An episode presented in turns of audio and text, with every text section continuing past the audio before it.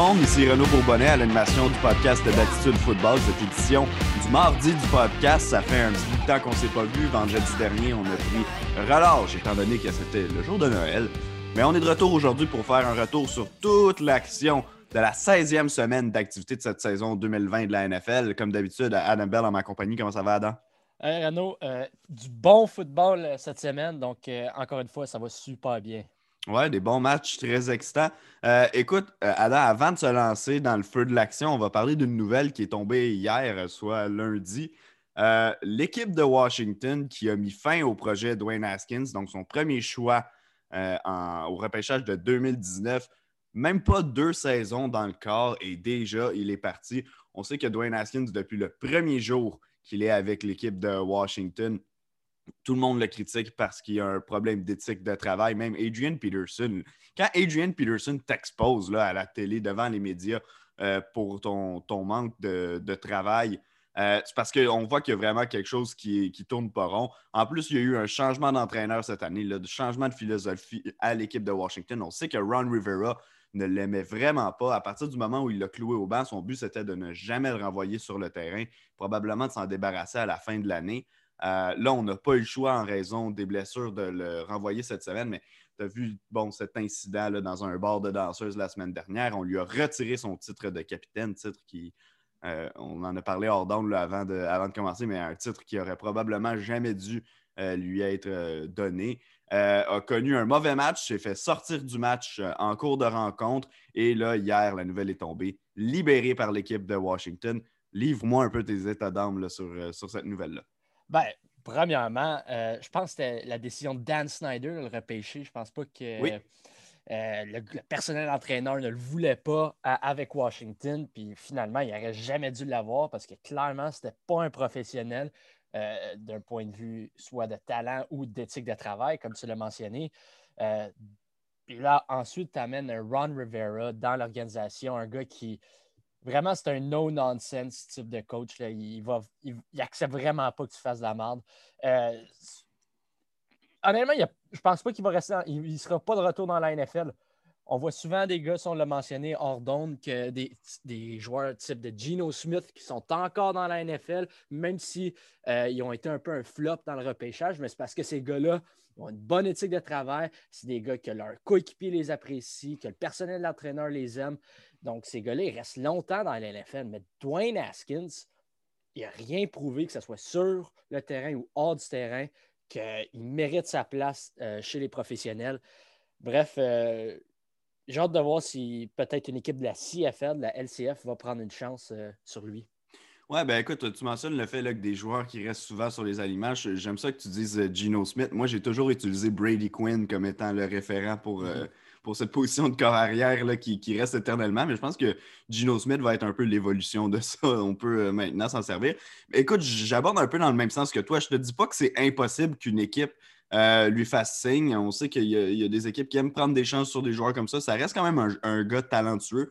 Donc peut-être que quelqu'un va lui offrir une chance mais je serais vraiment pas surpris non plus que ça n'arrive pas. Euh, dans la LCF, je serais intéressé de voir si une équipe prendra la chance. Là, si on a l'occasion de le faire, je pense que le talent va primer. Après ça, on va lui demander de travailler fort. Mais lui aussi, avec la claque au visage qu'il vient de recevoir, peut-être qu'il va se mettre à, euh, pédaler plus fort. Là. Euh, je ne sais pas à qui appartiennent ces droits dans la LCF. Les équipes ont dévoilé une dizaine de joueurs il y, a, il y, a, quelques semaines qui sont sur leur liste de négociation, mais on ne connaît pas les listes complètes.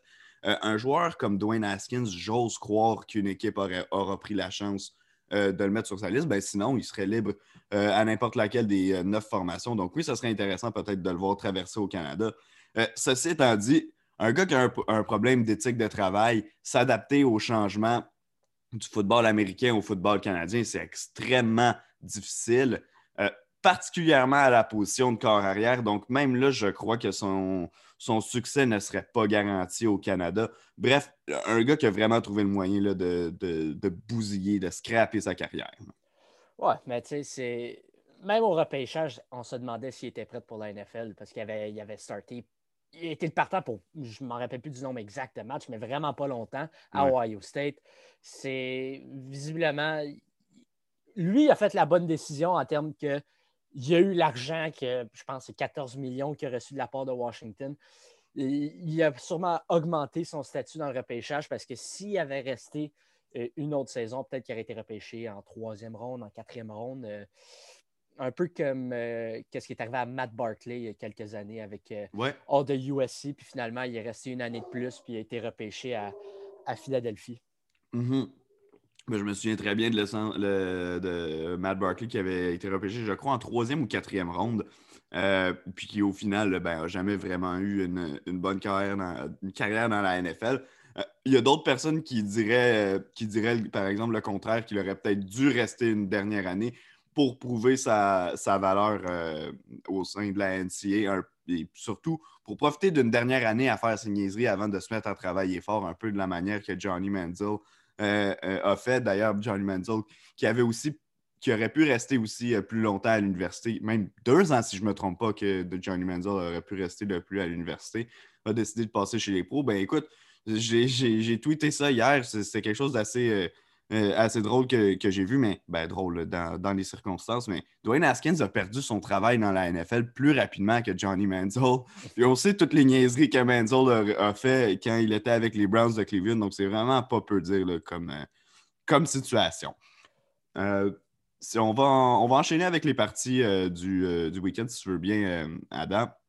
Comme on n'a pas eu de podcast vendredi, on va on va pouvoir parler du premier match qui nous importe. Ben, en fait, le match était vendredi et non pas jeudi, donc ça, on n'aurait même pas pu en parler si on avait euh, enregistré. Mais bon, il y a eu beaucoup d'actions dans ce match-là. Les Saints de la Nouvelle-Orléans qui ont officiellement mis fin euh, à tout espoir de peu importe ce qui aurait pu se passer chez les Vikings euh, du Minnesota. victoire par la marque de 52-33. Et s'il y en a un qu'il faut observer dans ce match-là, c'est Alvin Kamara qui, avec ses souliers de Noël, a porté le ballon 22 fois pour 155 verges, mais surtout a marqué 6 touchés au sol. Il égale un record de la NFL pour les touchés marqués euh, de cette façon, euh, donc euh, par, la, par la voie terrestre. Et si je me, me rappelle plus du nom du gars, je l'avais noté quelque part. Ernie Nevers. Merci. Nevers, Ernie Nevers l'avait fait à l'époque où il n'y avait même pas de casque rigide dans la NFL. Donc, vraiment, on, peut pratiquement qualifier ça d'une nouvelle marque. C'est le seul joueur de l'ère moderne, dans le fond, à l'avoir fait dans la NFL. Non, c'était tout un match de la part d'Arvin Kamara. Euh, c'est pas les 155 verges qui impressionnent, c'est vraiment les 6 touchés. Oui. Euh, mais maintenant, je ne vais pas m'éterniser sur le, fait d'Arvin Kamara, mais Drew Brees, moi, je pense que ça a été un match inquiétant de sa part. il a lancé pour 311 verges, ce qui est bien, mais zéro passe de toucher et deux interceptions. Je pense que même le nombre d'interceptions aurait pu, il aurait pu être monté jusqu'à quatre. C'est vraiment, selon moi, c'était pas un bon match de la part de Drew Brees. Euh, oui, il n'y avait pas Michael Thomas, mais je commence à m'inquiéter encore. Les Saints, c'est souvent une de ces équipes-là que si tu regardes leur alignement au complet, tu te dis Waouh, c'est possiblement la meilleure équipe de la NFL mais on dirait que la position de carrière, c'est bizarre à dire parce que c'est Drew Brees. Ouais, exact. mais il semble avoir un point d'interrogation. Puis on dirait qu'ils vont peut-être faire du bruit dans les éliminatoires, mais ils n'auront pas la, petite coche pour gagner un Super Bowl. On, on, en, a parlé en début de saison, mais s'ils perdent, s'ils prennent euh, du retard, si l'autre équipe prenne une avance sur eux, est-ce qu'ils vont être capables de remonter la pente? Je ne le sais pas. Ils ne pourront pas euh, courir le ballon une, 22 euh, fois avec Alvin Kamara si euh, prennent, s'ils perdent dans un match. Bref, je ne suis pas nécessairement convaincu des Saints. Même si c'est une grosse victoire de 52-33, je ne suis pas convaincu. Non, puis écoute, c'est un discours qu'on tient depuis littéralement le premier match de la saison, Buccaneers Saints, rappelle-toi. On n'a jamais arrêté de, de, le mentionner. Puis tu mentionnes qu'il aurait pu lancer quatre interceptions. Finalement, ça a été deux. Mais écoute, pas contre une grosse tertiaire non plus, là, celle des Vikings. Une tertiaire qui manque beaucoup d'expérience et tout. Donc, euh, c'est, effectivement, c'était assez inquiétant euh, à voir aller. on ne pourra pas se servir de caméra, comme tu dis, en fin de match. Euh, si on tire de l'arrière par une possession, qu'on a une cinquantaine de secondes au cadran, un seul temps d'arrêt ou pas du tout de temps d'arrêt, il va falloir que Breeze a mogné la décoche, la longue passe. Puis ça semble extrêmement difficile pour lui cette saison. On peut compter sur les doigts d'une main le nombre de passes de plus que le ballon a traversé plus de 20-25 verges dans les airs cette saison chez, euh, chez Drew Brees. Donc, ouais, très inquiétant. Ceci étant dit, les Saints font un pas vers l'avant. Euh, pour les séries éliminatoires vont, pourraient probablement le terminer, possiblement. En ce moment, si la saison se terminait aujourd'hui, je crois qu'il serait au deuxième rang dans la NFC, si je ne me trompe pas, euh, derrière les Packers de Green Bay.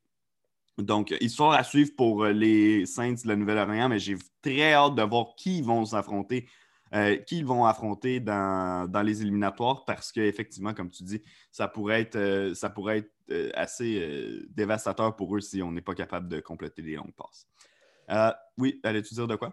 Non, ben, j'allais juste confirmer que oui, ils sont présentement deuxième. Puis il y a encore une possibilité ait la première place.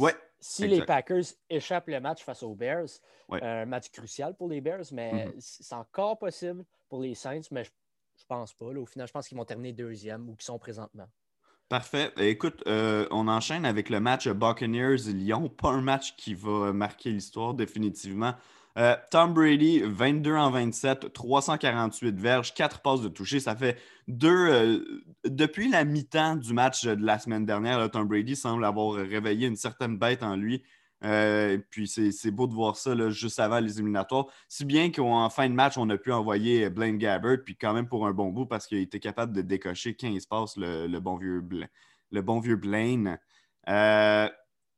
Sinon, écoute, je ne sais pas qu'est-ce que tu veux ajouter sur ce match-là. Honnêtement, il n'y a pas grand-chose à dire. Matthew Stafford s'est blessé, a dû quitter la rencontre en début de match. Euh, y a-tu quelque chose qui t'a marqué euh, en particulier dans ce match-là? Moi, je t'avoue que mes yeux n'ont pas trop traîné longtemps dessus. Non, ben moi non plus, je n'ai pas regardé ça longtemps, mais euh, je pense que c'est le type de victoire que les Buccaneers avaient besoin. Depuis quelques semaines, les Buccaneers genre, tiraient de la patte un peu. On commençait à avoir des sérieux doutes si cette équipe-là semble avoir du fun quand tu gagnes un match 47 à 7, je pense que ça, peut remettre les pendules à l'heure puis avoir du. Vraiment que ça peut réaligner une équipe vers un, chemin vers la victoire. C'est le type de victoire que tu as besoin euh, juste avant les éliminatoires. Puis je pense que ça, c'est vraiment gros pour les Buccaneers, pour Bruce Arians, que Bruce Arians n'a jamais rien gagné en tant qu'entraîneur-chef.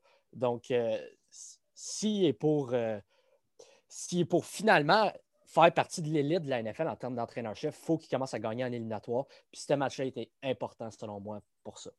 Euh, Matthew Stafford pourrait rater le dernier match euh, des, euh, des Lions cette saison en raison de la blessure à la cheville qu'il a subie. Je te pose la question parce que tu es un, secrètement un peu fan des Lions, je le sais. Est-ce que Matthew Stafford a joué son dernier match à Détroit?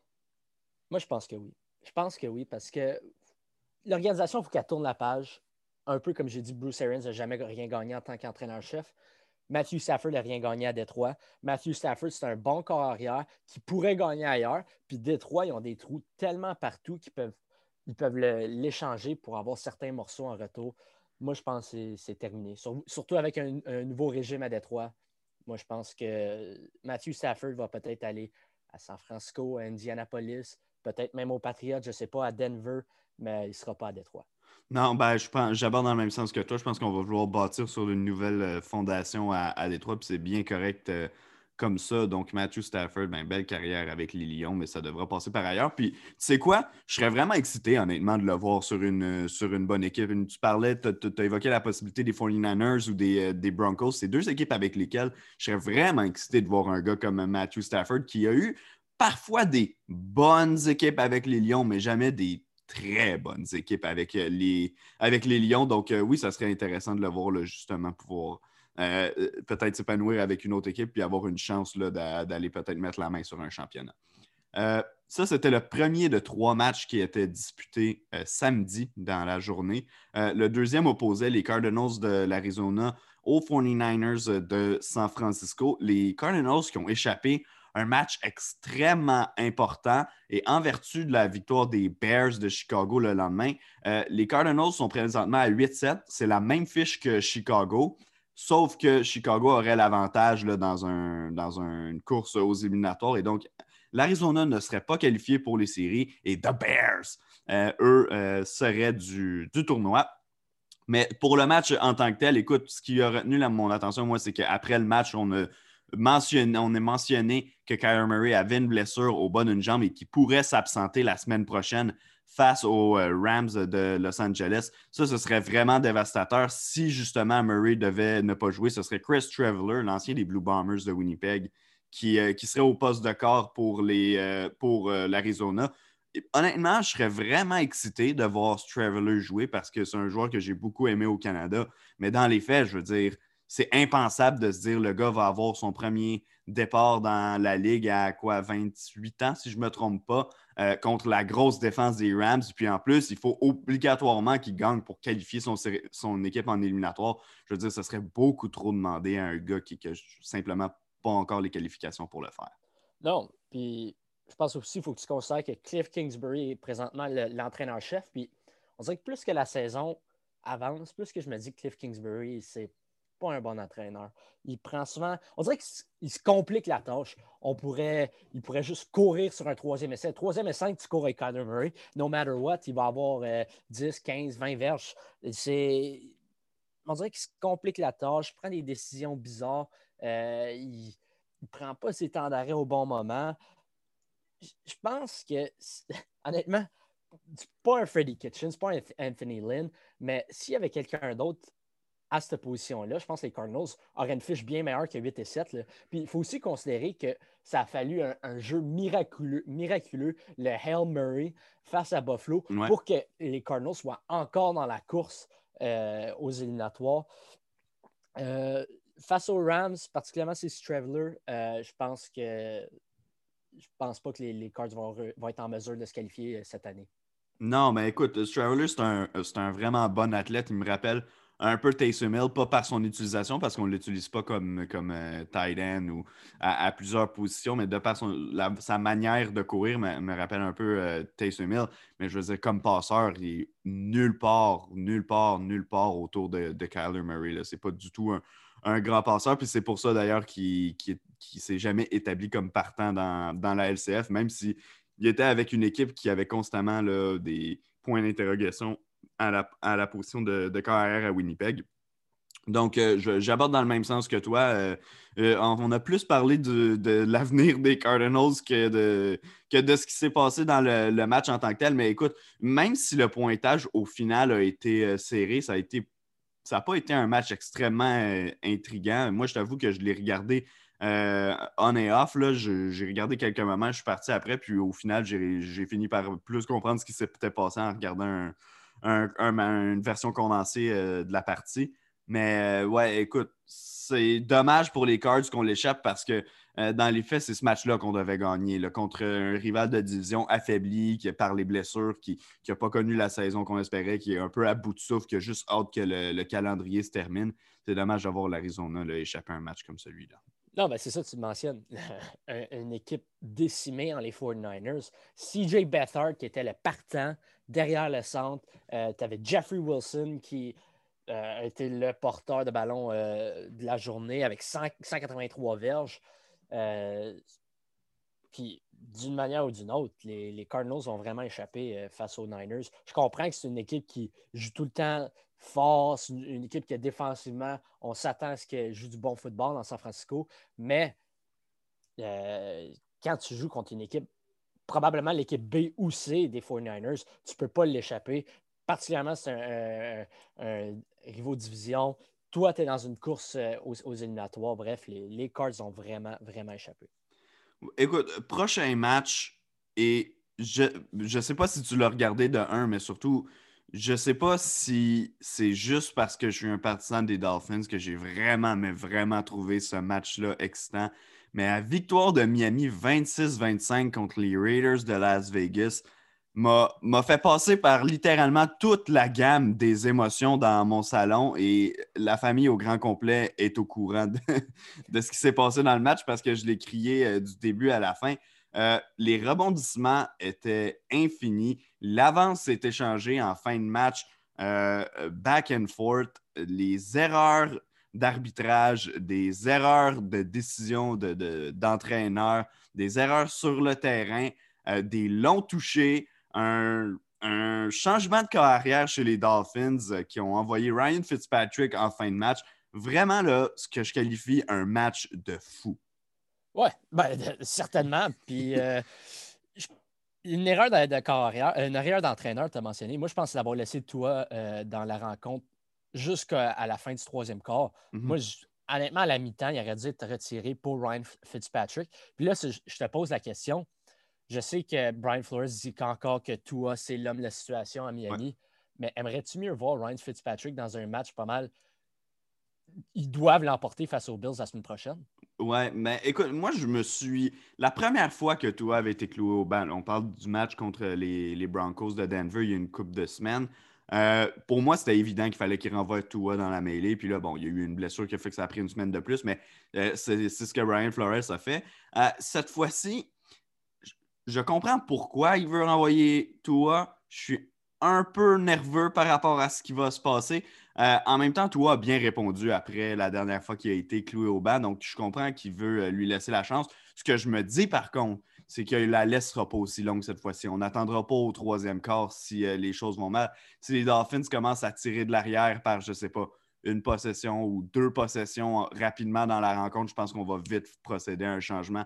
Parce que, comme tu dis, c'est un match que les Dolphins doivent absolument gagner. Je comprends que les Ravens ne sont pas assurés de gagner contre les, euh, contre les Bengals de Cincinnati, mais j'aime quand même beaucoup, euh, beaucoup leur chance de gagner ce match-là.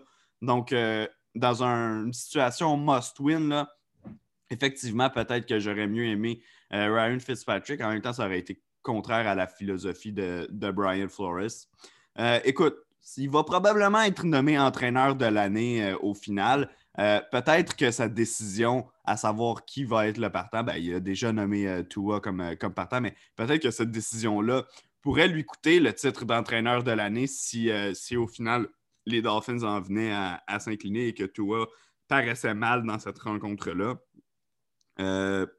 écoute, j'ai hâte à dimanche, je peux te le dire. J'ai vraiment hâte à dimanche. Mais j'ai une question. Oui. Eh, penses-tu que toi est vraiment l'homme de la, situation à Miami pour les années à venir? Parce que moi, je vois un scénario qui peut devenir comme un Mitch Trubisky présentement, mais je vois aussi un scénario qui continue à s'améliorer et qui devient un, partant de qualité dans la NFL. Ouais, mais ben, c'est sûr qu'il y a quelques petits trucs qui m'embêtent des fois. J'aime beaucoup son placement de ballon. Il y a des fois où on le voit, il faut pas lancer une belle passe parfaite.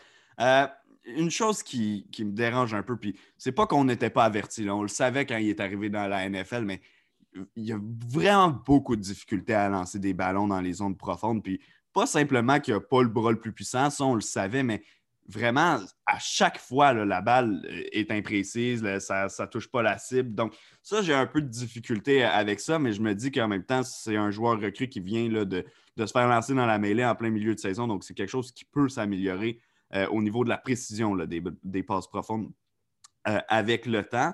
Euh, maintenant, moi, un bémol que j'amène, c'est que il n'y a pas une très grosse équipe de playmakers autour de lui. Je comprends que Miles Gaskin puis euh, Sam Ahmed ont fait du, bon travail. fait du bon travail au cours des deux dernières semaines, chacun leur tour comme porteur de ballon. Mais au niveau des receveurs, Devante Parker est loin d'avoir connu la saison euh, qu'il avait connue l'année d'avant. D'ailleurs, il n'était pas en uniforme euh, pour le match face aux Raiders. Face aux Raiders. Euh, Preston Williams, qui depuis la moitié de l'année, à la moitié de la saison, on l'a placé sur la liste des blessés pour trois matchs, puis on n'en a jamais rien entendu parler euh, depuis. Euh, il y a un Lynn Bowden qui commence à faire des jeux depuis quelques semaines. Ça a été un peu plus tranquille contre les Raiders cette semaine. Puis évidemment, ben, Mike Gesicki, qui, par la force des choses, est un peu sa cible préférée. Mais les Dolphins vont devoir reconstruire un peu l'entourage aux positions clés en attaque parce que présentement, il y a peu de joueurs qui aident toi à, bien paraître, à mon ben, avis. Là aussi, tu vas avoir le, choix repêchage dans, dans, le top 5. Euh, troisième présentement. Troisième présentement, oui, euh, dépendant de ce qui arrive avec euh, le match des Texans cette semaine. Tu pourrais aller chercher un gars comme Jamar Chase, mm-hmm. Devante, Parker. Devante Parker déjà. Mais ouais, vas-y, continue. C'est quoi déjà le nom du gars d'Alabama? Je, je, sais très bien de qui tu parles. Bref, ce gars-là, euh, puis sinon, si tu veux rajouter de l'aide sur la O-line, il y a le gars d'Oregon. Bref. Euh, Penny Sewell. C'est le, le, O-line.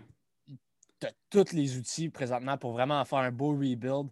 Euh, je pense qu'il y a encore beaucoup d'espace sur la masse salariale pour Miami. Bref, je ne suis pas inquiet pour le futur dans, rajouter des joueurs de qualité pour entourer toi. Maintenant, reste à voir si lui est réellement l'homme de la situation. Jalen Waddle était le nom qu'on cherchait comme receveur. Euh, non, mais Jalen Waddle, ça, c'est le, deuxième. Ah, c'était pas Jalen Waddle que tu cherchais euh, comme nom? Ah non, mais c'est pas grave, on peut passer à autre chose. Peu importe, oui. Cinq minutes, m'en rappeler. Parfait. Donc, on peut passer au prochain, au prochain point. Euh, donc, ben, en fait, moi, il y a encore, il y a encore d'autres choses que je veux dire sur, sur ce match-là avant qu'on enchaîne. Euh, écoute, la fin de match complètement folle de John Gruden qui demande à, qui demande à Josh Jacobs de glisser à la ligne de 1 pour euh, gagner du temps avant d'inscrire le toucher. Finalement, les Raiders qui sont jamais capables de marquer ce fameux toucher-là, donc écart de seulement deux points avec l'équipe. Et Ryan Fitzpatrick, on l'a souvent qualifié de Fitzmagic, puis j'ai vu un tweet de Greg Rosenthal de, NFL Network après, après le match qui a dit Là, le face mask avec la longue passe, la, fameuse no-look pass qu'il a lancé. Euh, là, je pense qu'on a atteint le, paroxysme, le pic de Fitzmagic. On ne va jamais assister à quelque chose de plus Fitzmagic euh, que ça. Ça a placé les Dolphins en position. en fait, la longue passe, en plus de la pénalité, ont placé euh, les Dolphins en position pour un placement de 44 verges. Puis Jason Sanders, qui est un Pro Bowl snob, euh, a réussi donc ce fameux placement-là. Mais écoute, j'étais tout mouillé à la fin de la rencontre, tellement j'étais stressé qu'on perde un match contre les Raiders qui jouaient tellement mal depuis quelques semaines. donc, vraiment heureux donc, du dénouement de la rencontre pendant le match, j'ai gardé un, œil euh, quand même sur. Oui, je Nelson Aguilar a connu un bon match, notamment avec son long touché. Là. Mais Darren Waller, puis on en parle depuis le début de l'année, puis je sais que, tu l'as dans ton, tu l'avais dans ton fantasy football cette saison. Euh, mais encore une fois, là, les équipes sont incapables de l'arrêter. Il est tellement gros, puis il est capable de jouer à, la position de l'y qui est sa position, effectivement. Mais comme c'est un ancien receveur de passe, souvent, on va l'aligner comme receveur, même très souvent, on va l'aligner comme receveur. Et vraiment, personne n'a de solution pour lui. Donc, à surveiller au cours des prochaines années, le duo Josh Jacobs, euh, Darren Waller fait vraiment des ravages à Las Vegas. Puis j'ai l'impression que c'est quelque chose de, quoi on pourrait entendre parler pendant plusieurs années. Ouais, ben Darren Waller, si on remplace Travis Kelsey par Darren Waller, honnêtement, je ne sais pas lequel qui est meilleur là, présentement. Non, exact. C'est tout un joueur. C'est un mismatch pour peu importe qui tu mets, qui, qui le couvre, parce que si tu mets un, demi-défensif, il est trop petit pour compétitionner avec Darren Waller. Puis si tu mets un, secondaire, ben, il n'est pas assez rapide. C'est vraiment un athlète ridiculement bon. il a réussi à, à, traverser sa période difficile avec ses, abus de, substances et de drogue. Puis maintenant, c'est vraiment possiblement le meilleur joueur de sa position. Euh, bien sûr, tu as Derek Carr et pas Patrick Mahomes derrière le centre, mais mm-hmm. c'est un joueur de l'avenir. Ça pourrait être. Euh, c'est un All-Pro, clairement. Oui, complètement. Non, non, non, tu as complètement raison. Puis oui, j'ai hâte de surveiller le, fameux duo des, deux gros gars qui, des, Raiders parce que vraiment, ils font des ravages présentement. Puis si on ajoute quelques, quelques éléments clés, notamment en défense, cette équipe-là pourrait être assez menaçante au cours des, prochaines années. J'enchaîne avec euh, le match euh, Ravens contre Giants. J'ai regardé une partie euh, de, de ce match-là. Ça n'a pas nécessairement été un match très, très excitant. Giants qui ont inscrit 10 de leurs 13 points en deuxième, euh, en deuxième demi n'ont jamais vraiment euh, menacé les euh, Ravens. Je ne sais pas à quel point tu as surveillé cette rencontre-là, mais as-tu eu la même impression que moi que les Giants n'avaient pas l'air d'une équipe qui avait le couteau entre les dents, qui voulait se battre pour une place en éliminatoire? Non, c'est ça. On dirait que on dirait qu'il l'échappe. Il, y a quelques semaines, on pensait que c'était l'équipe favorite à remporter la division l'Est de, de, la NFC. Finalement, en ce moment, on voit vraiment les lacunes à l'attaque. Euh, S'il affronte une équipe qui est capable de marquer moindrement 20 points ou plus, euh, on dirait que les carottes sont cuites à New York. C'est encore une fois, Daniel Jones a dû lancer 41 fois et à, peine complété 50% de ses passes.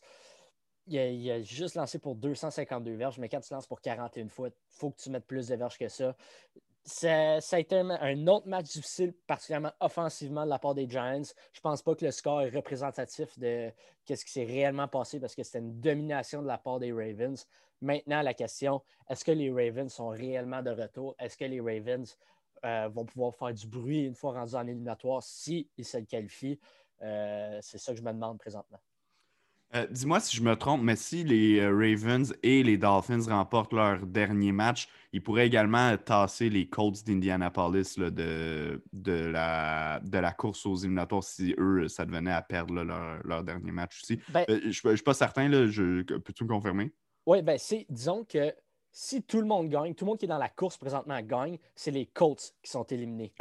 c'est ceux qui sont présentement pas dans les séries. Mais les Colts peuvent passer de huitième à quatrième, dépendant de ce qui arrive dans le match des Titans. Donc, euh, c'est quand même assez fou, là, tous les scénarios dans l'AFC cette semaine. Mais bref, euh, un, ça va être une semaine excitante. Ouais, justement, on va avoir Emmerich Malo qui va nous écrire un texte là, sur.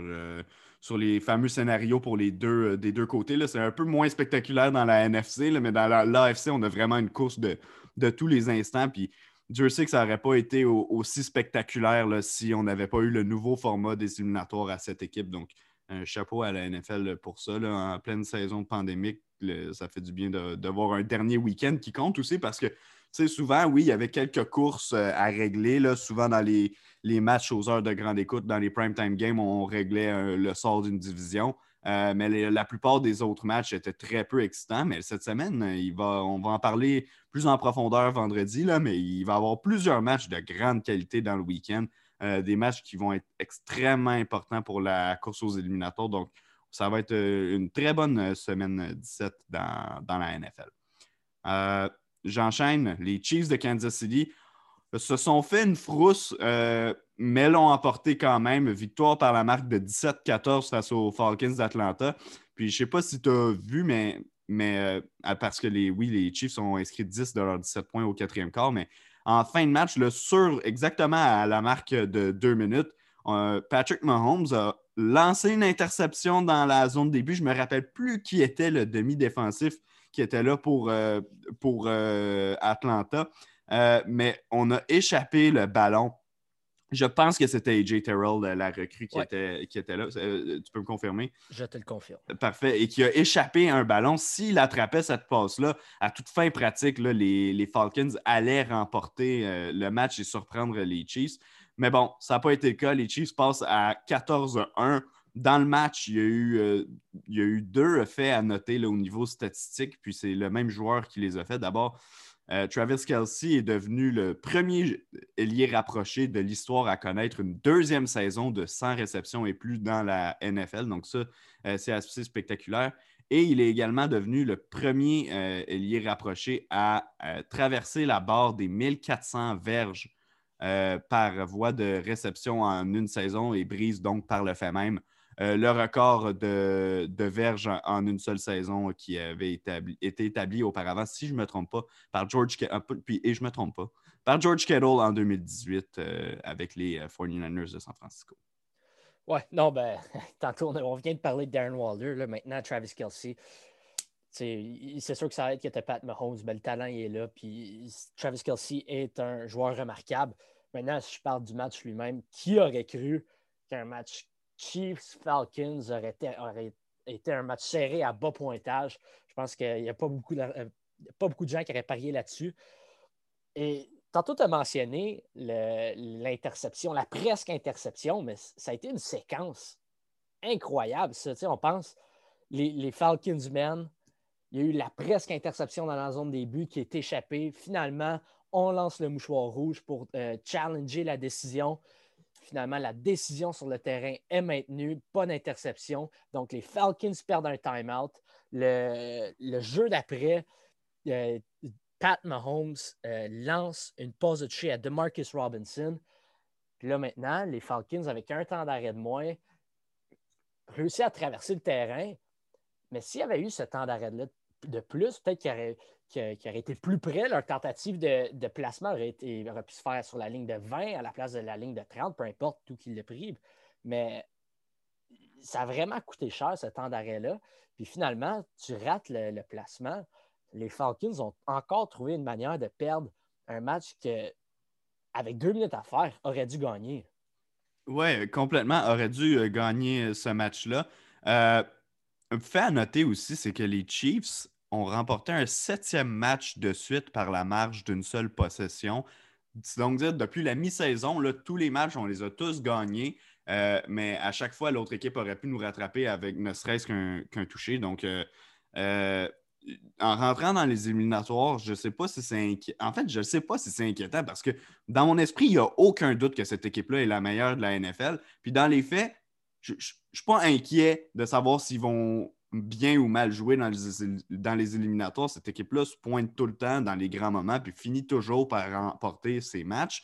Mais on dirait qu'il y a une petite partie de moi qui se dit, écoute, qu'est-ce qui manque? Qu'est-ce qui fait en sorte qu'on n'est pas capable de distancer nos adversaires? As-tu un peu ce feeling-là avec, euh, avec les Chiefs? Oui, ben tu sais, au début, on n'était pas inquiet parce que c'était deux, trois matchs. Mais là, ça fait vraiment deux mois consécutifs que, genre, on dirait qu'ils sont jamais capables de, de mettre le dernier clou dans le cercueil. Il faut tout le temps qu'ils laissent l'autre équipe euh, euh, à, à, proximité. Je ne sais pas comment dire, mais c'est. Oui, c'est inquiétant. Puis là, je suis en train de me demander si quelle équipe que je préférais être présentement? Est-ce que je préférais être les Bills qui sont sur une lancée de fou présentement ou les Chiefs qui, oui, on est invaincus depuis la fameuse défaite face aux Raiders, mais qu'on n'a jamais, on gagne jamais de façon convaincante. Bref, euh, en ce moment, les Bills pourraient vraiment, vraiment, ont des vraiment bonnes chances de se rendre au Super Bowl. Oui, ben, les Bills deviennent effectivement des favoris. Puis je sais que beaucoup de, fans des Bills qui, euh, nous suivent. Donc, euh, ils vont être heureux d'entendre ça. Mais Buffalo, en ce moment, joue tellement bien, tu as raison. De, si les deux équipes en venaient à se retrouver euh, dans un match de finale de conférence, sans dire que je, je mettrais ma maison sur. puis vraiment pas, là, j'en ai pas, premièrement, mais, mais que je mettrais énormément d'argent sur les Bills de Buffalo, je pense qu'il faudrait sérieusement les, les, prendre en considération je ne suis pas un, énorme fan de la défensive des Bills, surtout pas contre, contre Patrick Mahomes.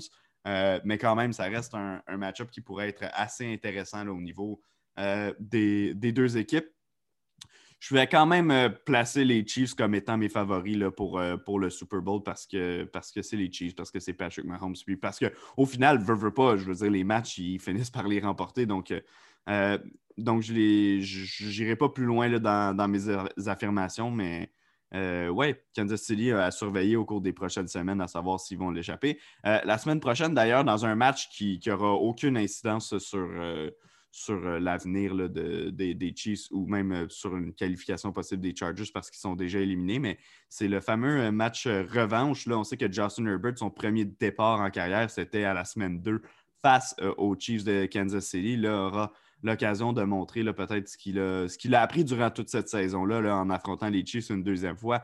Euh, à quel point est-ce que ça viendrait donner un gros coup de pelle dans le visage des Chiefs si on s'inclinait en même temps? Penses-tu vraiment qu'on va faire jouer les partants dans ce match-là? C'est ça. Mais moi, je me questionne à le savoir si on va peut-être pas les faire jouer en première demi parce que là, on a une semaine de congé garantie en, en, éliminatoire. Est-ce qu'on va vouloir laisser nos partants sur les lignes de côté pendant deux semaines? Ben, ça apporte un bon point qu'il y a peut-être en première demi, mais même là, deux semaines, tu peux vraiment. Tu t'empêches des blessures, premièrement, tu préviens des blessures, puis tu laisses vraiment le corps de tes athlètes euh, récupérer. Oui, l'aspect peut-être que la rouille va s'installer, mais je pense avec les Chiefs, il va quand même avoir des semaines de pratique. Euh, tu vas quand même avoir le bon timing avec tes receveurs. Moi, je pense qu'ils vont euh, prendre une pause et qu'ils vont vont pas faire jouer leurs partants, du moins pour la majorité de la rencontre. Non, non, c'est sûr que les partants ne terminent pas le match. On va, s'entendre là-dessus. Écoute, assez parlé euh, des, Chiefs et des Falcons. On enchaîne avec, euh, écoute, un match surprise. Les Jets de New York. Qu'est-ce qui se passe? Deuxième victoire en deux semaines. Les Jets qui présentent maintenant une, une fougueuse fiche de 2 et 13. Victoire par la marque de 23-16 face aux, aux euh, Browns de Cleveland. Euh, ça faisait deux, deux, ou trois semaines, deux semaines, je pense, qu'on vantait le travail de Baker Mayfield sur le terrain avec les Browns. Cette semaine, beaucoup plus difficile, 28 en 53, seulement 285. Ben, je dis seulement 285 verges. Ce n'est pas un problème, le 285 verges. Le problème, c'est qu'il euh, a fait de nombreuses erreurs sur le terrain et au final, ben, il n'a pas été capable de marquer autant de points que les Browns. Donc, forcément, il a pas que, les, que les Jets. Donc, forcément, il n'a pas fait le travail.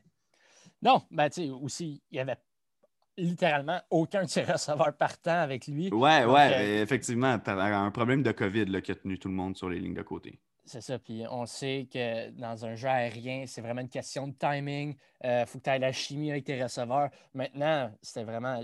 Il pouvait juste lancer à ses, alliés rapprochés. Euh, c'est pour ça qu'Austin Hooper a eu cette réception pour 71 verges.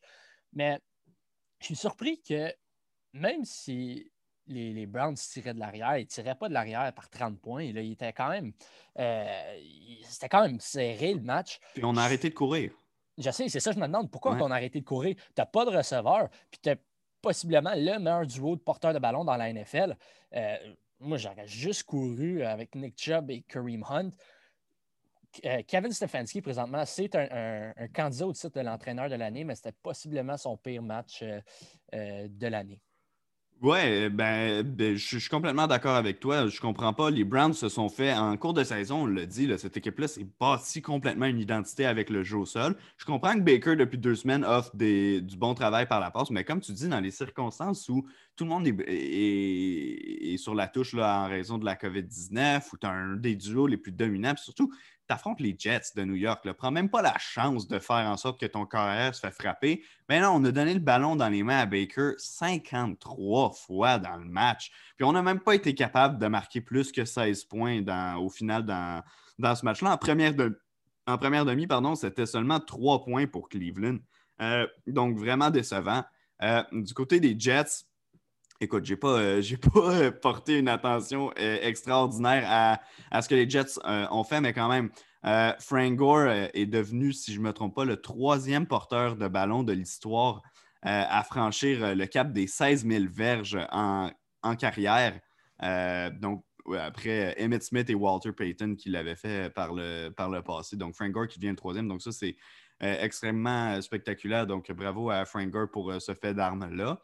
Euh, ceci étant dit, Sam Darnold termine avec 50% de ses passes complétées, 175 verges de gain, deux passes de toucher, dans ce qui pourrait s'avérer ou ce qui s'avère fort possiblement son avant-dernier départ avec les, euh, avec les Jets de New York. Mais disons que le match n'aura euh, pas une grande histoire. On ne va pas parler de, de grandes autres choses. Ça ne change pas grand-chose en, fait pour les Jets. je sais que la semaine dernière, ça leur a fait perdre le, premier choix au total aux mains des Jaguars. Euh, cette fois-ci, on a confirmé qu'on n'aurait pas le premier choix, peu importe ce qui arrive la semaine prochaine, euh, mais on devrait le repêcher euh, deuxième chez, les Jets. Oui, mais maintenant, je me demande, toi, tu as dit c'est fort probablement son avant-dernier match avec les Jets. Je pense que peut-être l'organisation va commencer à se poser des questions. Tu n'as pas Trevor Lawrence. Est-ce que tu veux repêcher Justin Fields ou tu veux peut-être aller repêcher un, un, joueur de ligne offensive, un receveur, peut-être même transiger de l'arrière, genre échanger son choix de, deuxième au total pour reculer. Je ne sais pas qu'est-ce qu'ils veulent faire, les Jets, mais en ce moment, je vois que tous les scénarios sont possibles.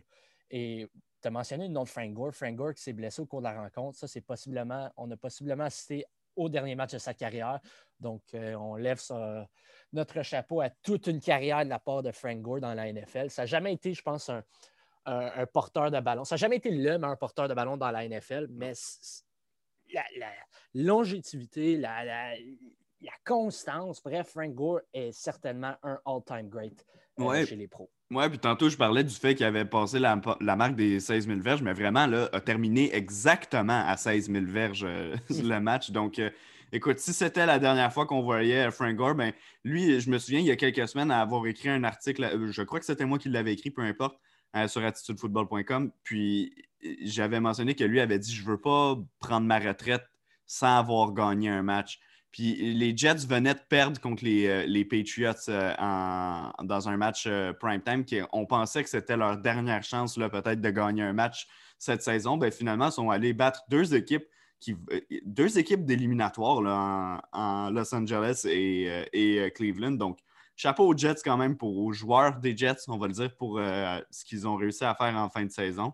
Euh, toujours aucune félicitation à faire à Adam Gaze, par exemple, qui, qui va perdre son emploi dans officiellement là, cinq jours, euh, devrait être un coach agent libre.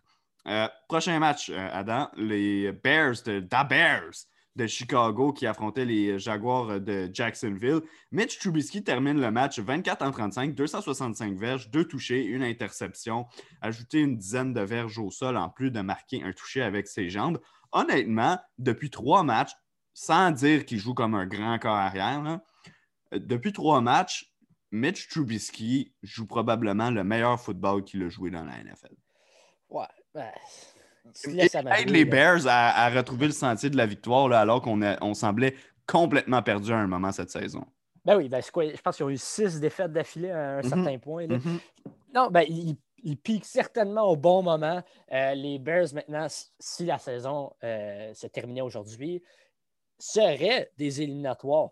Euh, est-ce qu'ils vont réussir à battre les Packers la semaine prochaine? Ça, c'est une question qu'il faut se, poser. Mais les Bears, Mitch Trubisky joue son meilleur football en carrière. Il vient, bizarrement, il vient de surpasser Deshaun Watson en, carrière, en victoire en carrière euh, cette semaine.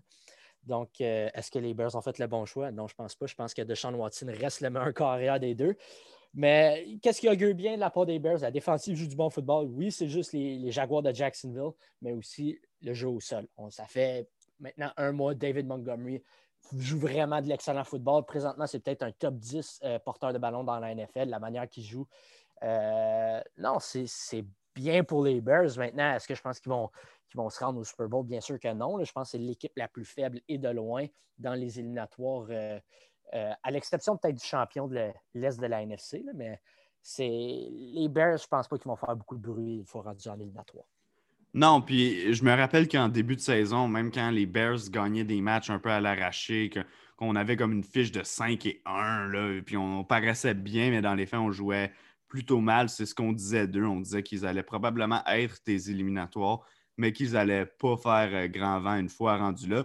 Euh, puis écoute, tu mentionnes le fait qu'il faut qu'ils battent les Packers, mais en fait, même s'ils perdent contre les Packers, si les Cards perdent contre les, Rams, euh, les, Bears vont être euh, des éliminatoires. Et surtout, si, les, si Kyler Murray n'est pas là pour les Cardinals, j'ai beaucoup de difficultés à les voir remporter leur match contre les Rams. Donc, les Bears deviennent une équipe favorite, si tu veux, en guillemets, pour, pour se qualifier tant qu'à moi, c'est l'équipe qui a le, plus de chances entre les deux euh, de, le faire euh, cette saison. Donc, ça va être intéressant à suivre. Je me demande surtout qui euh, ils iraient affronter probablement les Saints si au moment où on se parle, s'ils prendraient la, meilleure équipe qui n'est pas, pas championne de la NFC. Donc, ce serait les Saints probablement. Donc, ça, serait un gros défi pour une équipe comme, comme Chicago de se prendre une équipe comme la Nouvelle-Orléans on parlait de, Sean Watson et des euh, Texans. Ils affrontaient les euh, Bengals de Cincinnati dans un match sur lequel on ne va pas s'éterniser parce que, bon, évidemment, il n'y avait aucun enjeu dans,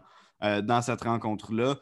de Sean Watson termine 24 en 33 avec 324 verges et 3 touchés, justifie sa nomination au Pro Bowl de la semaine dernière. Mais écoute, Brandon Allen, qui, était un scrub jusqu'à preuve du contraire, 29 en 37, 371 verges, 2 touchés, a quand même aider son équipe à marquer 37 points. Pas contre une grande équipe, j'en conviens, mais ça reste que, je veux dire, tu es aux commandes des Bengals de Cincinnati et réussit à aller euh, remporter le match. Euh, intéressant pour un gars qui, de toute façon, ne sera pas un partant l'an prochain, mais laisse quand même une belle carte de visite là, à n'importe qui qui chercherait un, adjoint de qualité. Oui, puis il l'a fait sans son meilleur receveur de l'année, qui est mm-hmm. Tyler Boyd. Euh, moi, je pense que, oui, tu l'as mentionné, Brandon Allen, il ne vient pas de s'acheter un poste de partant ailleurs dans la NFL, mais un poste d'adjoint, c'est vraiment. C'est un des gars qu'on mentionne, un, Geno Smith qui va être dans la NFL pour longtemps, Brandon Allen. ça fait déjà quelques années, mais il va être là longtemps, puis je pense qu'il prouve qu'il mérite sa place dans la NFL pas en tant que partant, mais un gars qui peut venir prendre la relève au cours de s'il y a une blessure ou quelque chose du genre, si le partant du mauvais football. Brandon Allen est un excellent adjoint. Ben, parfait. Écoute, on comme j'ai dit, on ne s'éternisera pas sur, euh, sur ce match-là, étant donné le, peu d'enjeux qu'il comportait. On va se diriger vers un match qui, lui, a été beaucoup, mais beaucoup plus excitant. Euh, les, euh, les les Steelers de, Pittsburgh, qui l'emportent 28-24 contre les Colts d'Indianapolis, ont inscrit 21 de leurs 28 points en deuxième demi, dont 14 au quatrième quart. Mais en général, c'est une vraiment belle remontée qui a été orchestrée par les Steelers de Pittsburgh. Il n'y a rien qui fonctionnait en première demi, particulièrement en attaque. On voyait les Steelers qu'on voyait depuis quelques semaines là, qui euh, enchaînaient les, défaites une après l'autre. Euh, encore une fois, le jeu au sol n'a pas été efficace cette semaine. James Conner a marqué un touché au sol, mais au final a été cherché 20 verges. Puis au grand final, on est allé chercher un total de, 20 verges chez les, chez les Steelers de, Pittsburgh dans ce match-là. On a porté le ballon seulement cinq fois avec James Conner. Puis attention, six fois avec Benny Snell qui termine le match donc avec six portées pour zéro verge.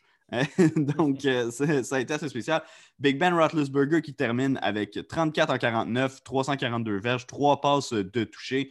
Quand on regarde chez les receveurs, cette semaine, c'est Juju Smith-Schuster qui s'est démarqué, mais euh, Deontay Johnson et Chase Claypool ont aussi connu des bons matchs. Puis on peut même dire la même chose d'Eric Brown et même James Conner par la passe a eu son utilité. Donc, le jeu aérien a fonctionné. Encore une fois, le jeu au sol qui ne fonctionne pas. moi, ça m'inquiète en vue des éliminatoires pour Pittsburgh parce que j'ai vraiment pas l'impression que de laisser Big Ben lancer 50 passes par match, ça va fonctionner contre des équipes comme Kansas City, que ça va fonctionner contre des équipes comme. Même une équipe comme Miami, tu vois, si on les croisait, qui, est tellement bonne à venir appliquer de la pression sur les carrières ou à gêner les carrières adverses, si on enlève le jeu au sol de l'équation, ça devient vraiment inquiétant là, pour cette équipe-là.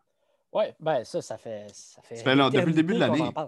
Mais Big Ben, par exemple, j'ai vu, particulièrement en deuxième demi, il y a quelque chose qui a, flippé de la part de Big Ben. sais, depuis le début de la saison, il fait juste lancer ses, les, petites passes rapides. Il ne se fait jamais toucher tellement qu'il se débarrasse du ballon rapidement. En deuxième demi, on a vu le Big Ben des beaux jours. Le gars qui n'a pas peur de rester dans la pochette, tenir le, seconde une euh, tenir le ballon une fraction de seconde de plus pour ensuite dégainer vers pour la longue balle. Euh, c'est finalement, finalement, il lance des balles profondes, puis ça a marché parce qu'il était tellement des bons receveurs. Oui, il échappe beaucoup de ballons, mais Juju Smith-Schuster, Deontay Johnson, Chase Claypool, euh, c'est possiblement, définitivement, en fait, dans le top 3 des meilleurs euh, euh, trios de receveurs dans la NFL. Puis finalement, Big Ben, il lance la balle profonde. Il n'a pas peur, il n'a pas eu peur de se faire frapper. Puis ça a vraiment tout changé pour les, offensivement pour les Steelers. Euh, maintenant, si je regarde les Colts, le jeu au sol allait tellement bien en première demi, puis on avait une, avance de 24 euh, à, 7. Pourquoi, pourquoi abandonner le jeu au sol en deuxième demi? ça, je ne l'ai pas compris. Tu as une avance, justement, c'est ça qui est logique, c'est de continuer à courir le ballon. Tu es un bon porteur en plus. Oui, tu as deux bons porteurs qui mm-hmm. ont euh, moyenné presque chacun 5 verges par portée. Puis tu l'as juste abandonné. Ça, c'est inexplicable selon moi. Parce que c'est pas comme si tu jouais du football, le rattrapage, tu avais l'avance. Bref, euh, ça, j'ai pas trop compris la part des, des Colts, mais je lève mon chapeau à Big Ben. Big Ben a joué possiblement sa meilleure demi de la saison euh, en deuxième demi face Oui, ouais, assurément sa meilleure demi de la saison. Euh, lien dans tout ça avec peut-être la fin là, des danses de Juju Smith-Schuster. En même temps, euh, il n'était pas sur la route. Donc, euh, lui a dit qu'il allait arrêter, mais son, match était à la maison, donc euh, il n'avait même pas de logo adverse sur lequel aller danser. A fait ses danses dans le vestiaire après la victoire à la place, donc tout va bien. tout est bien qui finit bien là, pour Juju et les Steelers. J'enchaîne avec le match Washington contre, contre Caroline. Un peu déçu de mon équipe de Washington. Je, les aime bien écoute, Dwayne Haskins, on en a parlé en début de, en début de podcast, a débuté le match, euh, ne l'a pas terminé et ne, jouera plus jamais avec cette, euh, avec cette équipe de Washington-là. Euh, Taylor Heineke, je ne sais même pas si c'est comme ça qu'on prononce le nom. tu me pardonneras si. si je, ne sais pas. Tu peux l'appeler Heineken si ça te tente. Parfait. On va l'appeler Tyler Ash. Euh, mais euh, Tyler Ash, qui va débuter la semaine prochaine, donc le match ultime de l'équipe de Washington, si, euh, si on est incapable d'amener Alex Smith sur le terrain. Honnêtement, a quand même bien paru, le 12 en 19, 137 verges pour un toucher, pour un gars qui n'a pas disputé le match au grand complet. Mais ah, je suis un peu déçu qu'on l'ait échappé contre une équipe qui, elle, n'avait pas autant de motivation dans ce match-là. J'ai beau aimer les, Panthers, le travail que Matt Rule a fait cette année, euh, le travail que Teddy Bridgewater a fait, surtout avec l'histoire qu'on sait entoure euh, Teddy Bridgewater. Euh, mais j'aurais aimé voir Washington sortir peut-être un peu plus avec le couteau entre les dents dans, cette rencontre-là. Ouais, ben, tu aurais pu, je pense, s'il l'emportait, tu sécurisais ta place en éliminatoire. Maintenant, euh, maintenant, ça va jouer à la dernière semaine. Puis je pense même pas que son favori face à une équipe des Eagles qui euh, piétine, qui ont piétiné cette semaine. Euh, c'est, je sais pas, toute cette division-là, je sais plus quoi penser. Euh, il y a un moment donné, je pensais que les, Cowboys, c'était la pire équipe. Maintenant, on dirait que c'est la meilleure équipe. Washington, ils ont été très décevants face aux Panthers parce que c'est pas nécessairement une grosse défensive. Oui, je comprends qu'à Washington, tu n'as pas nécessairement une grosse offensive non plus. Euh, mais c'était inexplicable. Tu vraiment chié dans la pelle face aux, Panthers. Maintenant, les Panthers, tu commences à avoir une fiche qui ressemble plus à. Il faut que tu t'alignes une coupe de victoire. Tu ressembles la fiche qui est plus représentative de l'équipe, comment elle a joué cette année. Mais Washington, je ne sais plus quoi dire sur eux. il y a des semaines, on dirait que c'est la meilleure équipe. Il y a d'autres semaines, on dirait que c'est la pire dans la division. Ouais, là, donc, présentement, à égalité au sommet de la division. Washington a le bris d'égalité, là, présentement, euh, mais à égalité 6-9, tu as euh, l'équipe de Washington et les euh, Cowboys de Dallas, donc, qui sont là et qui vont se battre donc jusqu'au bout pour une place en, éliminatoire. Qui le cru, hein, il y a quelques semaines, tu disais, les, les Cowboys, on croyait que c'était devenu la pire équipe de la division, mais le Red Rifle et, compagnie se, sont, se sont mis en marche, puis on a maintenant une possibilité de participer euh, au, euh, match d'après-saison. Euh, écoute, cette division-là, au final, on réalise qu'elle n'aurait pas du tout été serrée si Dak Prescott ne s'était pas blessé. Après que les Cowboys aient échappé des, beaucoup de matchs en début d'année en raison des débords de la défensive, mais au final, on aurait été capable de peut-être faire quelque chose de se redresser. Si Prescott avait été là, définitivement, cette équipe-là serait la favorite. Oui, ben, si on parle de ce match-là, euh, match Eagles-Cowboys de maintenant, là, Andy Dalton, possiblement son meilleur match de l'année, puis ça ne pouvait pas venir à un meilleur moment. Et surtout, je pense, surtout, est-ce que Ezekiel Elliott est de retour pour les Cowboys? C'est, finalement, il y a eu au-dessus de 100 verges dans la rencontre. Première fois cette euh, année. Oui, c'est, fou à y penser, le concernant qui vient de se faire donner un, énorme contrat. Euh, non, c'est incroyable. Puis si Zeke est réellement de retour. Euh, deuxième fois cette année, pardonne-moi. C'est quoi? probablement la première fois depuis que Dak Prescott est tombé au combat, j'imagine? Non, même pas. Euh, la, dernière fois, c'était il y a quelques semaines, le 22 novembre contre Minnesota.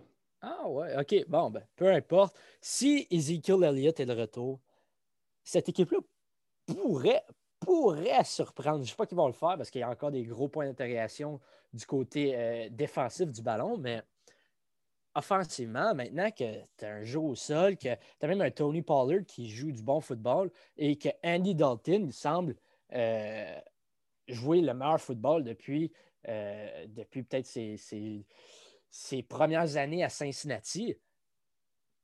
Les Dallas pourraient faire du bruit. Je ne pense pas qu'ils vont gagner grand match, peut-être un match, mais si c'est les favoris pour gagner la division. Là. Ouais, ben euh, rappelle-moi si, euh, si, pas si Washington, peu importe laquelle des deux équipes l'emporte, elle va affronter donc le cinquième ou le, cinquième euh, seed des, des, éliminatoires. Ça va être, ouais, ça va être les Buccaneers. Ce serait les Buccaneers de Tampa Bay, donc ce serait extrêmement difficile euh, pour l'équipe qui y va. Mais en même temps, les Buccaneers se sont fait une réputation à quelques fois, à quelques reprises au cours de la, même plusieurs reprises au cours de la saison, de commencer leur match en retard et tout. Ce serait intéressant de voir si une équipe de, l'Est de la NFC pouvait rapidement prendre les devants. Euh, je sais que Tom Brady se fait une signature d'aller remonter les matchs, mais quand même, si on pouvait placer une équipe dans les câbles, je pense que les Cowboys sont plus mieux équipés là, que peut-être l'équipe de Washington pour le faire. Euh, mais on verra, il n'y a aucune de ces deux équipes-là qui devrait être favorite dans, dans cette rencontre-là. Euh, écoute, un match euh, sur lequel on va passer extrêmement rapidement. Les Broncos de Denver affrontaient les Chargers de Los Angeles. moi, le, principal point que je vais retenir de la rencontre, c'est que Drew Locke nous a prouvé qu'il n'est pas l'homme de la situation à Denver. 24 en 47, 264 verges, mais surtout deux interceptions dans ce match-là c'est pas mal la, fin, à mon avis, de, pour, pour euh, Drew Locke. En tant que partant avec les euh, Broncos de Denver, on va vouloir passer un autre appel l'an prochain. Ouais. Puis moi, je pense pas qu'ils veulent aller chercher un autre jeune corps arrière parce que la, fenêtre pour gagner, je pense, pour les Broncos, c'est en ce moment. Tu as déjà une, une excellente défensive. Tu n'as même pas Von Miller qui jouait cette année. Il va être de retour l'année prochaine. Euh, tu as une bonne défensive. Tu as un bon groupe de receveurs deux quand même bons porteurs de ballon. Moi, je pense qu'il faut que tu ailles chercher un vétéran. C'est là qu'on a parlé tantôt de Matthew Stafford, Euh, peut-être Jimmy Garoppolo, certainement meilleur que Drew Locke. Euh, faut qu'il faut qu'il y ait un échange euh, à Denver. Il faut qu'il aille chercher un, carrière vétéran de qualité.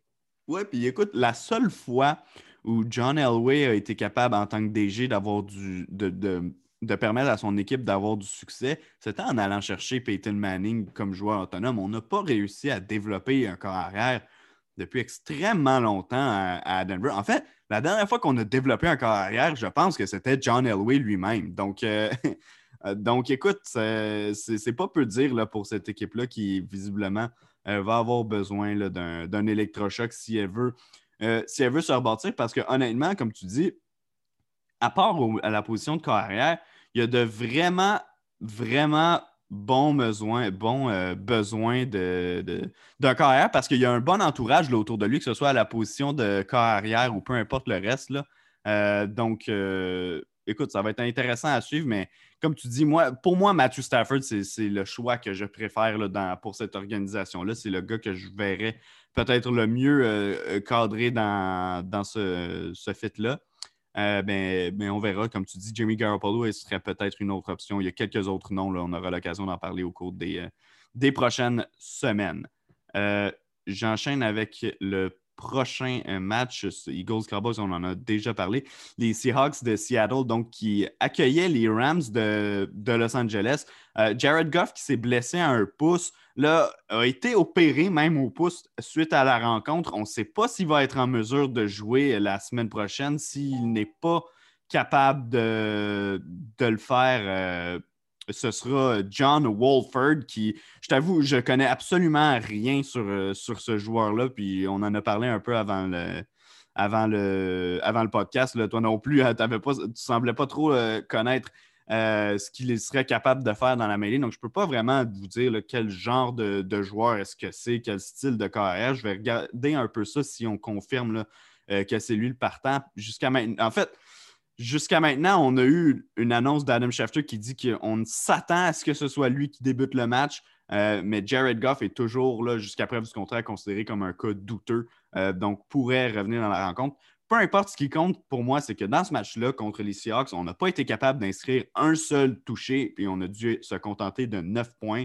Et ça, c'est inacceptable. On en parle. Euh, euh, on en a parlé plusieurs fois dans l'année. C'est ce qui m'inquiète avec cette équipe-là des Rams, c'est que autant que je crois qu'elle est capable de, de, battre n'importe qui, qu'elle a une défense qui est capable de battre n'importe qui, il y a des semaines, et on ne choisit pas les adversaires, il y a des semaines où l'attaque disparaît complètement. Oui, euh, je pense que dès que tu mets moindrement de pression sur Jared Goff, on dirait qu'ils ne sont, sont plus capables de bouger le ballon. Puis dans ce match-ci, il y avait une opportunité de marquer. C'était près de la zone des buts. Puis Daryl Anderson a été arrêté miraculeusement par Jamal Adams. Puis honnêtement, c'est un jeu extraordinaire. Jamal Adams est venu de l'autre côté de la ligne euh, offensive, a rattrapé Daryl Anderson et le, euh, plaqué à la ligne de 1. Puis Daryl Anderson s'est également blessé sur la séquence. Mais mm-hmm. ce, ce plaqué-là a vraiment sauvé le, match, je pense, pour les Seahawks, parce que là, les Rams auraient pu, je pense, égaler la rencontre. Euh, et finalement, ils ont dû se contenter d'un placement. Ensuite, les, Seattle, ont juste marqué un autre touché, puis ça, a été la fin. Genre, c'est vraiment Jamal Adams, autant que la tertiaire des, des Seahawks avait des difficultés en début de saison. Il joue bien, là. Là, il joue très bien présentement, Jamal Adams. Et le reste de la défensive des Seahawks, finalement, il, s'est exprimé après la rencontre. Il dit qu'il pensait qu'il est la meilleure défensive de la NFL. Je pense pas. Je pense, en fait, je pense que les Rams est peut-être la meilleure défensive de la NFL, mais les Seahawks, certainement, ils jouent leur meilleur football défensif présentement. Oui, absolument. Tu as, raison de le dire. Puis c'est le fun parce qu'en début de saison, on en parlait que cette, tertiaire-là, elle n'est pas mauvaise. Il y avait des bons joueurs qui est composé de, de bons éléments, mais elle sous-performait, était de loin la pire de la NFL. Il y a quelque chose qui ne fonctionnait pas là-bas. Puis c'est le fun qu'on soit capable de trouver un certain rythme avant la fin du calendrier parce que euh, là, on va pouvoir aborder les séries avec une équipe peut-être un peu plus complète que ce qu'on se serait imaginé en début de saison. Donc, ça va être intéressant à suivre les Seahawks au cours des euh, éliminatoires. Avec cette victoire-là, c'est officiel. Ils vont être champions de, l'ouest de la NFC. Ils, sont, ils ont une fiche de 11 victoires et 4 défaites jusqu'à maintenant. donc, Seattle qui, qui, qui pave son chemin jusqu'en éliminatoire, équipe qui sera assurément là, à, surveiller quand, les, les, les match-ups vont être annoncés justement pour les éliminatoires. Oui, puis il y a aussi offensivement, ils commencent à avoir leur porteur de ballon. Euh, on retrouve un jeu au sol. Chris Carson a connu un bon match, relativement parlant, mais tu as aussi Richard Penny, que ça fait plus d'un an qui est blessé, puis finalement il revient. Puis on a un Carlos Hyde qui avait un peu disparu de la map depuis euh, quelques, peut-être depuis quelques années, mais là il revient, puis il joue du bon football. Il a juste porté le ballon deux fois, mais on sait que si, disons, Chris Carson, il ne livre pas la machine, on peut se tourner vers Carlos Hyde, puis lui, il est capable de courir le ballon. Moi, euh, cette équipe-là de Seattle commence vraiment à avoir euh, du gros bon sens juste avant les éliminatoires. Ben, comme tu dis, juste à temps pour les éliminatoires, assurément une des équipes qui va devoir être considérée parmi les favorites dans la NFC pour euh, aller être un représentant au Super Bowl.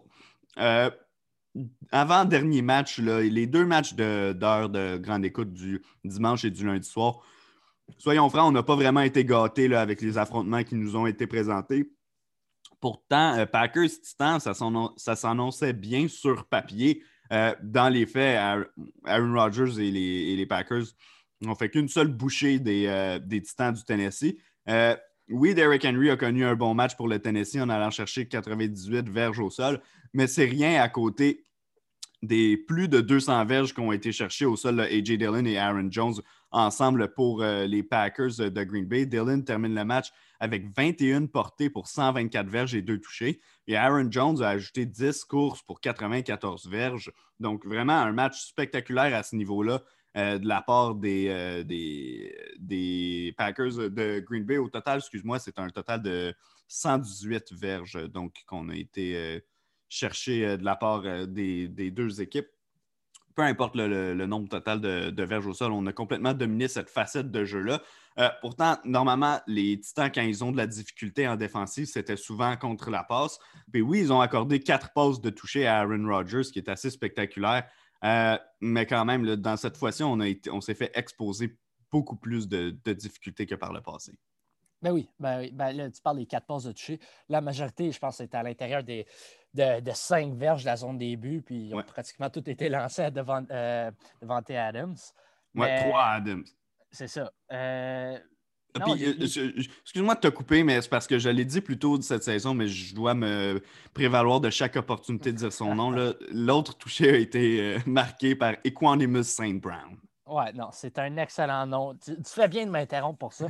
C'est une priorité dans le podcast. à chaque fois qu'il y a un beau nom, tu es obligé d'interrompre. Voilà. Euh, non, mais les, les Titans, c'est pas une équipe qui, à, cause de sa défensive, à cause de si tu n'es pas capable d'établir le jeu au sol, je pense pas que Ryan Tannehill est capable de, livrer la marchandise euh, par la voie aérienne. C'est pas une équipe euh, très haute présentement. Puis ils ont même une chance s'ils perdent face à Houston, qui est une possibilité. Mm-hmm pour être éliminé des éliminatoires. C'est vraiment. Ce serait vraiment une catastrophe. Non, ça serait une catastrophe, mais honnêtement, ça se peut. Puis après le speech de J.J. Watt, les Houston vont être motivés, les Texans vont être motivés de, de peut-être éliminer un de leurs rivaux de division. Non, mais c'est pas une équipe qui m'impressionne beaucoup. Et même s'ils se qualifient pour les éliminatoires, qu'ils affrontent les Dolphins, les Ravens ou les Browns, peu importe, moi, je pense qu'ils sont en sérieux danger de peut-être être one and done dans les mhm. éliminatoires.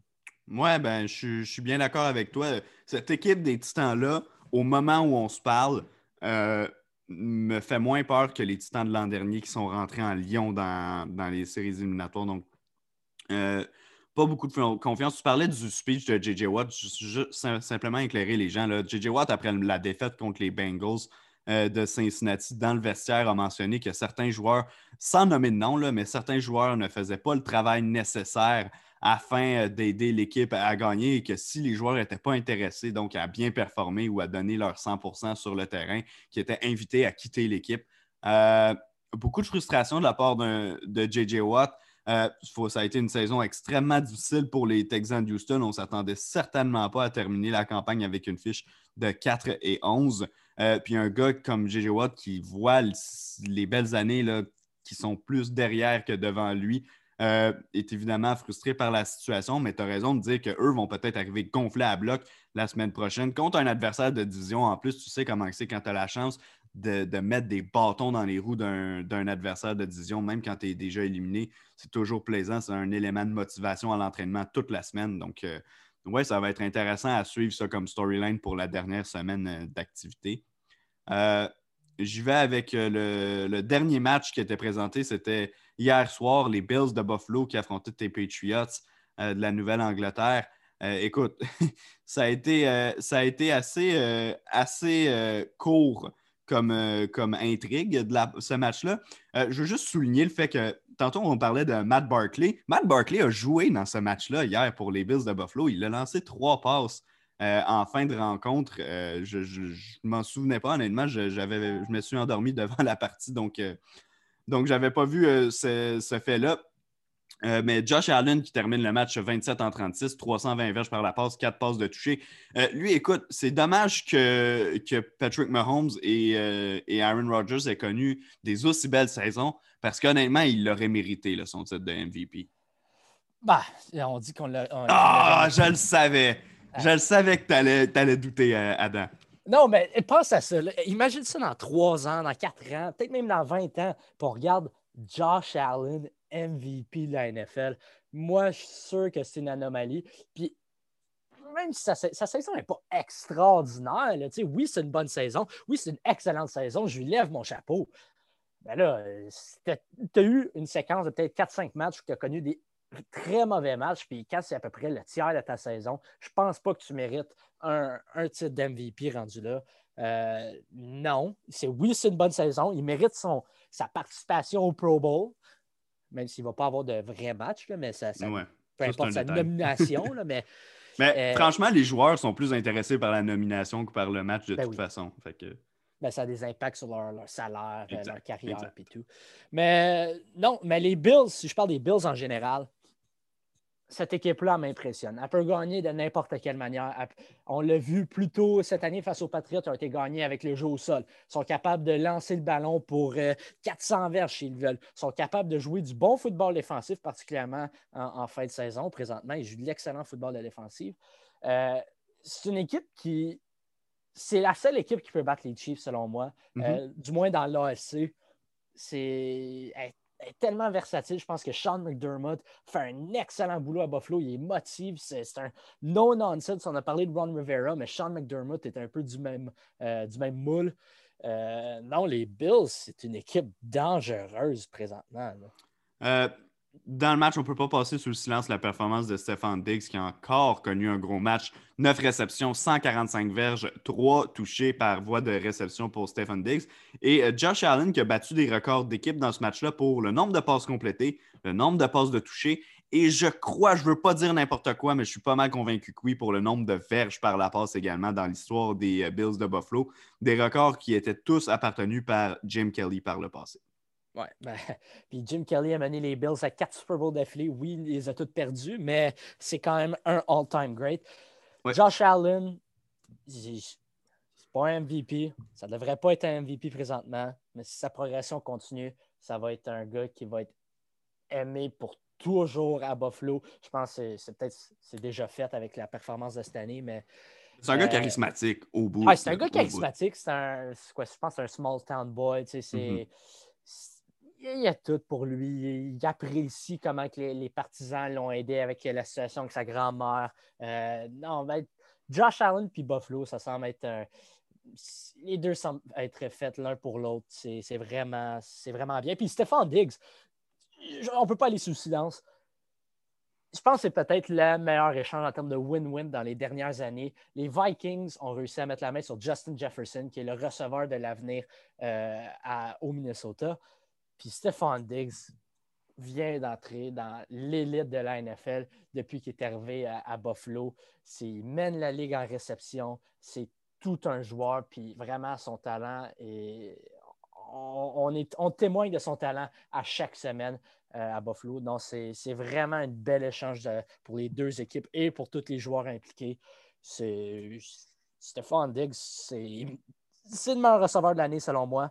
Au-dessus de DK Metcalf, au-dessus de DeAndre Hopkins, au-dessus de n'importe qui, Stephon Diggs a eu la meilleure saison à la position de receveur en 2020. Ouais, c'en est un qui n'a pas pris de match de congé. Chaque fois qu'il était sur le terrain, il connaissait vraiment des matchs spectaculaires, a constamment contribué au succès des Bills de Buffalo. Puis au final, a complètement changé cette attaque-là par rapport à ce qu'on voyait l'an dernier. Je, conviens du fait que Josh Allen a beaucoup amélioré son jeu, mais le fait d'ajouter un gars dangereux comme Stephen Diggs dans la formation a complètement, mais complètement modifié euh, cette attaque-là des euh, Bills de Buffalo. Ça fait le tour de tous les matchs de la semaine. Adam, on a terminé finalement ce, tour euh, d'horizon.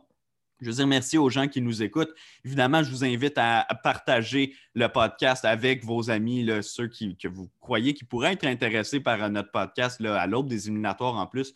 C'est assez intéressant peut-être de suivre ça. nous, probablement que la semaine prochaine, après, ben, évidemment, il va y avoir le podcast du vendredi pour mettre la table pour la 17e semaine d'activité. Euh, la semaine prochaine, on va probablement inviter euh, euh, Manuel ou Emeric, selon leur disponibilité, à joindre à nous pour le podcast du mardi, qu'on va peut-être faire une édition un peu plus longue pour mettre la table aux, éliminatoires. Peu importe, on décidera d'un format, mais on va certainement avoir un épisode spécial pour le début des, éliminatoires de, la NFL. Euh, je veux également vous inviter à nous suivre sur les réseaux sociaux, Facebook, Twitter, euh, Instagram, Attitude Football. Vous pouvez voir notre logo, vous allez le trouver assez facilement. Ou sinon, ben, venez nous voir sur le site web www.attitudefootball.com pour avoir toute l'information sur euh, la planète football, que ce soit football canadien, américain, universitaire, peu importe. On a des textes à tous les jours donc, qui sont publiés sur le site web. Adam, merci beaucoup d'avoir été là encore cette semaine. Ah, ça fait, euh, ça fait plaisir d'être là, Et nous, on se retrouve vendredi.